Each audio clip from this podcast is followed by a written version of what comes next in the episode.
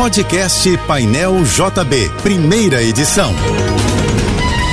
Fique agora com as principais notícias desta manhã. Oferecimento Assim Saúde. Hospitais, clínicas, exames e mais de mil consultórios. Ligue 2102 5555. Univassouras, formando o profissional do futuro. Acesse univassouras.edu.br. Equinor, energia para levar a gente ao futuro. Juntos e Americanas Empresas. Uma Americanas inteira para a sua empresa. Apoio Soluvan, o shopping do seu condomínio, maior distribuidora de contentores e lixeiras do Rio. O Cefet Rio está com inscrições abertas para os cursos técnicos de nível médio gratuitos do ano letivo de 2023.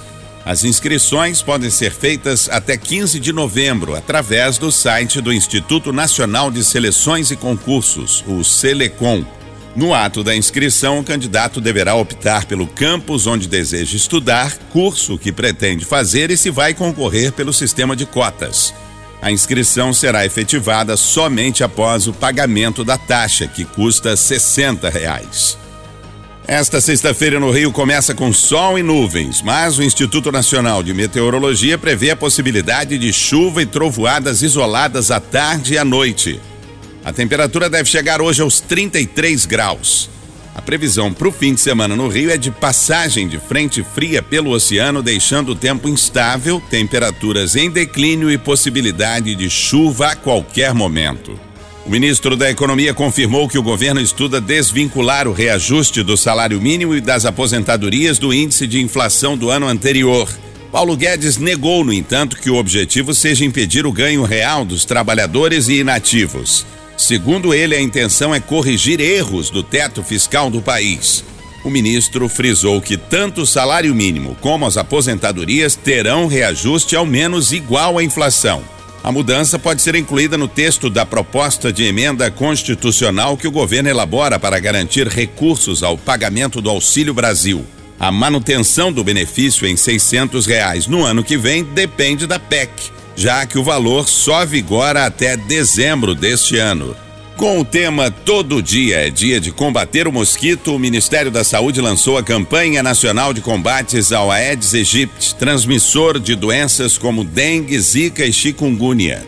A campanha será vinculada no rádio, na televisão e na internet com informações sobre os focos de proliferação do mosquito e a prevenção. O Ministério da Saúde informou que os casos de dengue no Brasil subiram quase 185% este ano em relação ao igual período de 2021. 909 mortes foram confirmadas por causa da doença. Quase 40% dos brasileiros adultos estavam negativados em setembro. O percentual corresponde a 64 milhões 250 mil pessoas, segundo um levantamento feito pela Confederação Nacional de Dirigentes Logistas e o Serviço de Proteção ao Crédito. Os dados mostram um novo recorde na série histórica da pesquisa que começou a ser feita há oito anos. Na comparação com setembro do ano passado, o volume de brasileiros inadimplentes subiu 11,17%. A dívida média é de R$ 3.600, contraída sobretudo com bancos, e tem atraso de três meses a um ano. O Tribunal Superior Eleitoral informou que, ao longo da campanha do segundo turno, recebeu mais de 500 alertas diários de fake news relacionadas à eleição.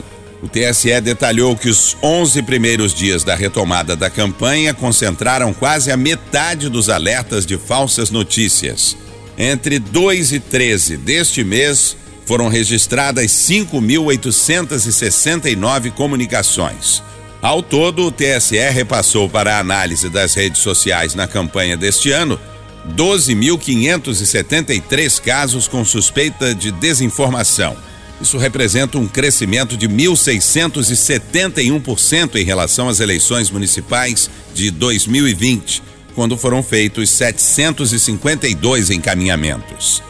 O empresário Lavo Monteiro de Carvalho morreu no Rio aos 80 anos. Ele estava internado no Hospital Copa Star, em Copacabana, após sofrer um AVC. Monteiro de Carvalho foi diretor do Grupo Monteiro Aranha, que presidiu de 1978 a 1996. Depois passou a presidir o conselho de administração do grupo, que tem entre os principais ativos a Owens Illinois do Brasil e a Clabin, empresas que ajudou a fundar, além do grupo Ultra.